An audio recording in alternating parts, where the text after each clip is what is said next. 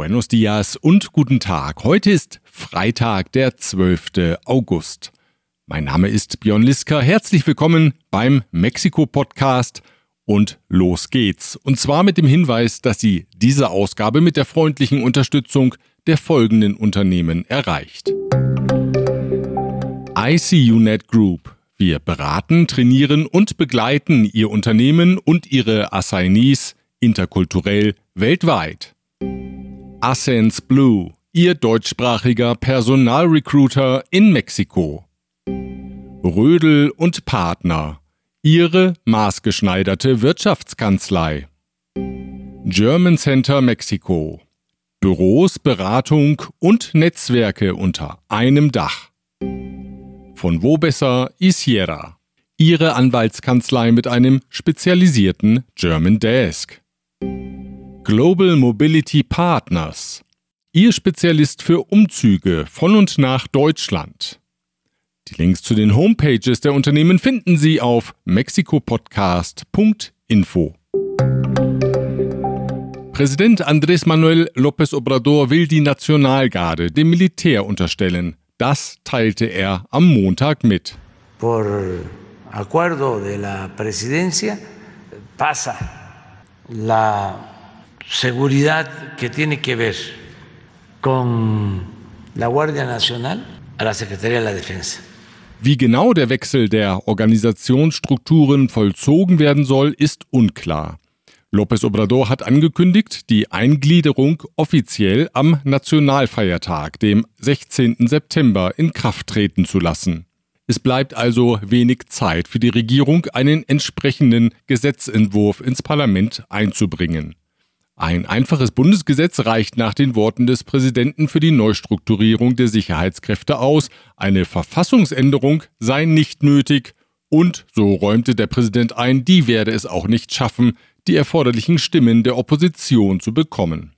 Der Präsident erwartet, dass die Opposition gegen das Gesetz klagen wird und das oberste Gericht dann über dessen Verfassungsmäßigkeit entscheiden muss.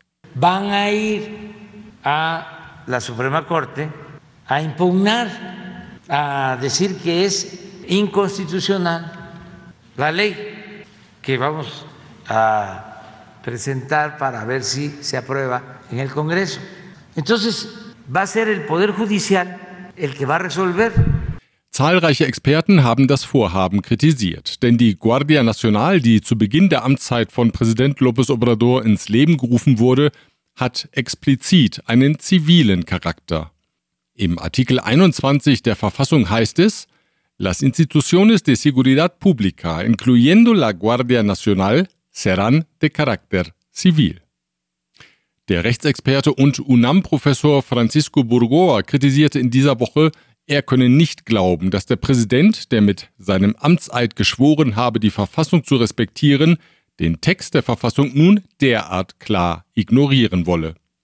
Es scheine, als sei der Präsident an einer Gewaltenteilung nicht interessiert und wolle nur den eigenen Willen durchsetzen, legte der Professor nach. Enrique Quintana sieht das ähnlich. Im Financiero vergleicht er den Fall der Guardia Nacional mit dem nordamerikanischen USMCA-Abkommen.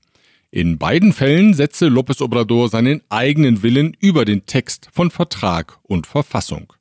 Das füge der Rechtssicherheit weiteren Schaden zu und werde noch mehr Investoren davon abhalten, in Mexiko zu investieren. Zu schweren Ausschreitungen von Mitgliedern des Drogenkartells Jalisco Nueva Generación ist es am Dienstagabend in Jalisco und Guanajuato gekommen. Zuvor hatte das Militär eine Zusammenkunft von mehreren Kartellmitgliedern, darunter zwei regionale Führungskräfte, gestürmt und 16 Personen festgenommen. In Guadalajara sowie in León, Irapuato, Celaya und in der Stadt Guanajuato zündeten Kartellmitglieder daraufhin Fahrzeuge an, darunter Busse, Lieferwagen, Taxis und Privatautos.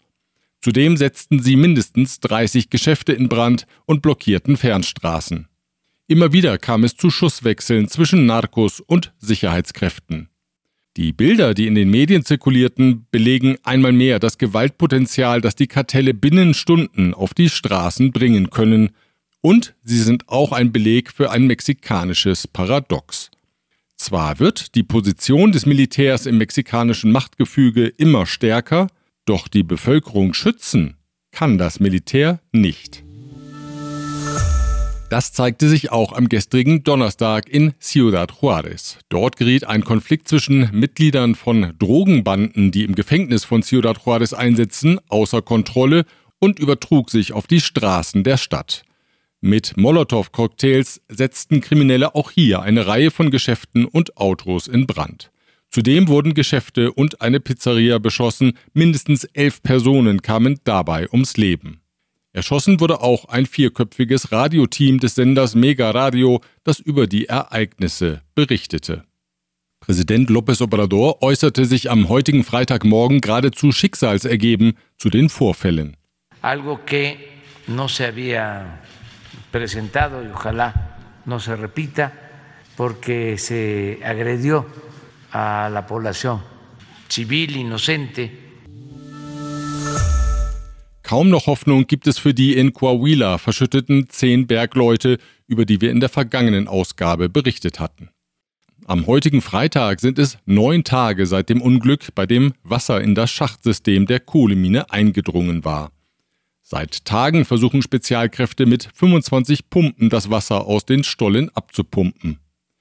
Der Einsatz eines Tauchers am Mittwoch brachte die ernüchternde Erkenntnis, dass es zwar möglich ist, bis in eine Tiefe von 60 Metern vorzudringen, dort aber versperren Holz und Gestein die Zugänge zu den horizontal verlaufenden Schächten, in denen die Bergleute vermutet werden. Für Rettungskräfte ist diese Stelle derzeit noch unpassierbar, die Arbeiten gehen weiter. In vollem Gang ist der Wahlkampf im Bundesstaat Mexiko, wo im nächsten Juni ein neuer Gouverneur gewählt wird. Zu sehen ist davon wenig, denn der Wahlkampf findet noch hinter den Kulissen statt. Dort zieht Präsident López Obrador geschickt die Fäden, um der designierten Morena-Kandidatin, Bildungsministerin Delfina Gomez, den Weg zu ebnen. Und was könnte für die Kandidatin besser sein als eine zerstrittene Opposition, die nicht gemeinsam antritt? In diesem Zusammenhang sehen zumindest regierungskritische Beobachter die Ankündigung der Regierung nun doch härter gegen den ehemaligen Präsidenten Enrique Peña Nieto vorgehen zu wollen. Das nämlich setzt den amtierenden Gouverneur des Bundesstaates, den PRI-Politiker Alfredo del Masso, gleich doppelt unter Druck. Denn Del Masso und Peña Nieto sind nicht nur politisch verbunden, sondern auch familiär verwandt. Gut möglich, so schreiben Beobachter, dass Del Masso ein Wahlbündnis mit der konservativen PAN verhindert um im Gegenzug eine mildere Position der Regierung gegenüber Peña Nieto zu erreichen. Zugleich informiert López Obrador die Öffentlichkeit seit einigen Tagen regelmäßig über zwei Pan-Politiker, die verdächtigt werden, in der Hauptstadt Delegation Benito Juárez über Jahre hinweg Immobilienprojekte nur gegen kräftige Bestechungszahlungen oder gegen die Beteiligung an den Immobilien genehmigt zu haben. Damit sorgt er in der konservativen Partei für Unruhe, auch hier, so die Vermutung einiger Beobachter, mögen die Ermittlungen als Druckmittel wirken, ein Oppositionsbündnis im Bundesstaat Mexiko zu verhindern. Die PAN-Führung hat bereits ganz ohne Not einen eigenen Kandidaten ins Spiel gebracht, was bei der PRI auf Ablehnung stoßen dürfte. Schließlich ist der Bundesstaat ihr Herzland. Der Keil ist also in die Opposition getrieben. Bisher läuft alles nach den Vorstellungen von López Obrador. Wir kommen zur Wirtschaft und da lauert schon die Inflation und zwei Luftfahrtthemen gibt es auch. Zuvor aber der Hinweis, dass Sie diese Ausgabe auch mit der freundlichen Unterstützung der folgenden Unternehmen erreicht. Emfra Industrial Equipment ist Ihr zuverlässiger Partner für die Beschaffung von Ersatz- und Verschleißteilen aus Europa in den Bereichen Elektrotechnik, Pneumatik und Hydraulik. Evonik, ein weltweit führendes Unternehmen der Spezialchemie. Chloemecom, Technologien für die Automatisierung und die Energieverteilung in der industriellen Anwendung. Kernliebers, der globale Technologieführer für hochkomplexe Teile und Baugruppen mit den Schwerpunkten Federn und Standsteile. Die Zentralbank Banco de Mexico hat den Leitzins am gestrigen Donnerstag um 75 Basispunkte auf 8,5 Prozent angehoben. Das Leitungsgremium der Bank fällte die Entscheidung einstimmig. Die Zentralbanker haben das Ziel ausgegeben, die Inflation im letzten Quartal des Jahres auf 8,1 bis 8,5 Prozent beschränken zu können. Zum Jahresbeginn 2023, so die Prognose der Zentralbank, wird die Preissteigerung dann auf 6,5 bis 7,1 Prozent zurückgehen. Ein Ziel in der Größenordnung von 3 Prozent sei allerdings erst zum Jahresbeginn 2024 realistisch, hieß es weiter. Im Bestreben, die Inflation zu kontrollieren, will Mexikos Regierung die Transportkosten für den Schienenverkehr deckeln. Das Verkehrsministerium erließ eine Verordnung, die vorsieht, dass die Regulierungsbehörde zeitnah den maximalen Transporttarif für Produkte des Grundbedarfs festlegen soll. Die Verordnung hat eine Laufzeit von zunächst sechs Monaten. Präsident López Obrador kündigte am gestrigen Donnerstag an, dass die Anzahl der Starts und Landungen auf dem alten Hauptstadtflughafen Benito Juárez eingeschränkt werden soll. Eine konkrete Zahl nannte der Präsident nicht. Nach seinen Worten ist die Maßnahme notwendig, weil der Flughafen an seiner Belastungsgrenze arbeite. Auffangen soll das Flugaufkommen der neue Hauptstadtflughafen AIFA, der bisher weder von Luftfahrtgesellschaften noch von den Passagieren angenommen wird. Größtes Problem ist die fehlende Verkehrsanbindung des Flughafens im hohen Nordosten der Stadt. Am Benito Juárez soll nun zeitnah mit der Behebung der Baumängel im Flughafengebäude 2 begonnen werden. Wie berichtet, senken sich Teile des Komplexes ab. Die Zuständigkeit für die Arbeiten solle bei der Hauptstadtverwaltung liegen, kündigte López Obrador an. Das Militär habe nämlich genug andere Infrastrukturaufgaben und keine freien Kapazitäten. Die Flugzeugflotte im Land erholt sich. Im zweiten Quartal waren 342 Passagiermaschinen registriert. Das sind 32 Flugzeuge mehr als noch zum Jahresende 2021. Das Durchschnittsalter der Flotte beträgt acht Jahre, teilte jetzt die Bundesbehörde für die zivile Luftfahrt mit. Die meisten Flugzeuge hat demnach Volaris, nämlich 113. Es folgt Aeromexico mit 96 und Viva Aerobus mit 59 Maschinen. Aeromexico Connect kommt auf 42. Mexikos Kinobetreiber wollen nach dem kräftigen Zuschauerrückgang im Zuge der Covid-Pandemie die Menschen überzeugen, zurück in die Lichtspielhäuser zu kommen. Startschuss soll die sogenannte Fiesta del Cine am 5., 6. und 7. September sein. Landesweit kostet der Eintritt pro Person dann nur 29 Pesos.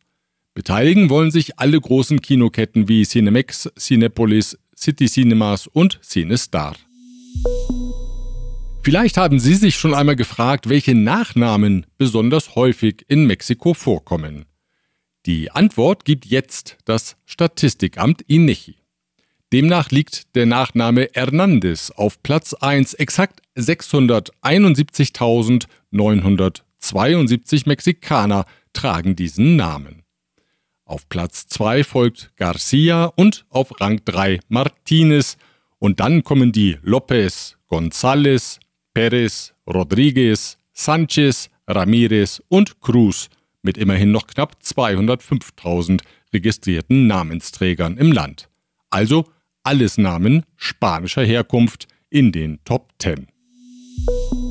Traditionelle Geschicklichkeitsspiele werden vom nächsten Donnerstag, den 18. August, bis zum Samstag, den 20. am Monument der Revolution in Mexiko-Stadt gezeigt und natürlich auch gespielt. Unter anderem können Kinder und Erwachsene ausprobieren, wie gut sie den Trompo beherrschen, den hölzernen Wurfkreisel, der durch geschicktes Abziehen des zuvor umwickelten Bandes zum Rotieren gebracht wird, was besonders schön aussieht, wenn der Trompo bunt bemalt ist. Auch weitere Spiele wie die bekannte Lotteria stehen auf dem Programm. Die Stadtregierung will damit die Spiele, die früher üblich waren, wieder in Erinnerung rufen. Also Handy weglegen und mal zum Trompo greifen, vielleicht schauen Sie vorbei.